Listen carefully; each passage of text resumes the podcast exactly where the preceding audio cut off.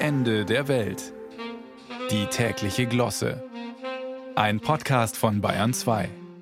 Das mit den Fischbrötchen in der vergangenen Woche haben viele einfach nicht verstanden. In Wahrheit wollte sich Olaf Scholz beim französischen Präsidenten nur anbiedern, anknüpfend an einen Trend, der gerade in Paris so richtig boomt. Street Fishing. Korrekt übersetzt mit Straßenangeln muss man zugeben, dass hier der, Achtung, angelsächsische Sprachraum irgendwie rebellischer und romantischer klingende Begriffe hervorbringt. Alternativ zu Street Fishing wäre da zum Beispiel noch Urban Angling.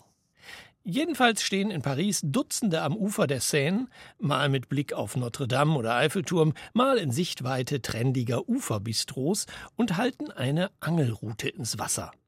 Und zwar nicht die üblichen Verdächtigen, ältere Herren mit Schlapphut und Latzhosen, nein, Kids in trendigen Klamotten, das Smartphone sofort gezückt, sobald wieder mal etwas an der Angel zuckt.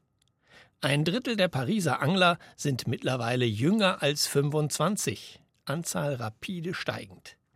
Die Angelnden von Pont-Neuf lockt vor allem eines: die Verwertbarkeit des Fangs als Social-Media-Post. Ein Pick oder ein kurzes Video des Angelglücks vor trendigem urbanem Ambiente erzielt viele Klicks und Likes. Foodies, wie langweilig. Fischies sind im wahrsten Sinne des Wortes catchy. Je fetter, desto besser, am besten monströse Raubfische. Und nach dem Foto haut man die zappelnde Beute nicht etwa in die Pfanne, sondern lässt sie politisch korrekt wieder ins urbane Habitat gleiten. Insofern lag Scholz mit seinem Fischbrötchen natürlich etwas daneben. Aber Macron und seine Frau zum Urban Angling an der Elbe einzuladen, hat er sich wohl nicht getraut. Was wären das für Bilder gewesen, wenn der Präsident der Grande Nation nur ein paar Sprotten im Kescher gehabt hätte und Scholz einen kapitalen Hecht an der Angel? Oder umgekehrt? Dann doch lieber Streetfood statt Streetfishing. Da hat jeder den gleich großen Glibber in der Hand. Ob der Urban Angling Trend bei der Jugend von anhaltender Dauer ist, ist eh fraglich. Schon mehren sich die Warnungen vor Überfischung städtischer Gewässer. Doch warum nicht weitere, scheinbar völlig altbackene und langweilige Tätigkeiten durch trendige Begrifflichkeiten in die Neuzeit transferieren?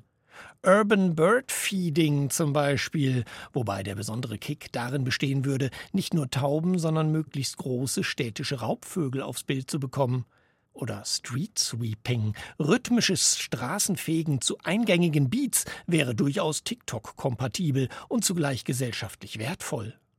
Oder E-Scooter Diving, bei dem im Fluss versenkte Roller GoPro begleitet wieder an die Oberfläche geholt und somit für die öffentliche Nutzung gerettet werden. Einziger Haken, man könnte sich an einem ebensolchen, eines demnächst wahrscheinlich auch noch von den Stones besungenen Street Fishing Man verletzen.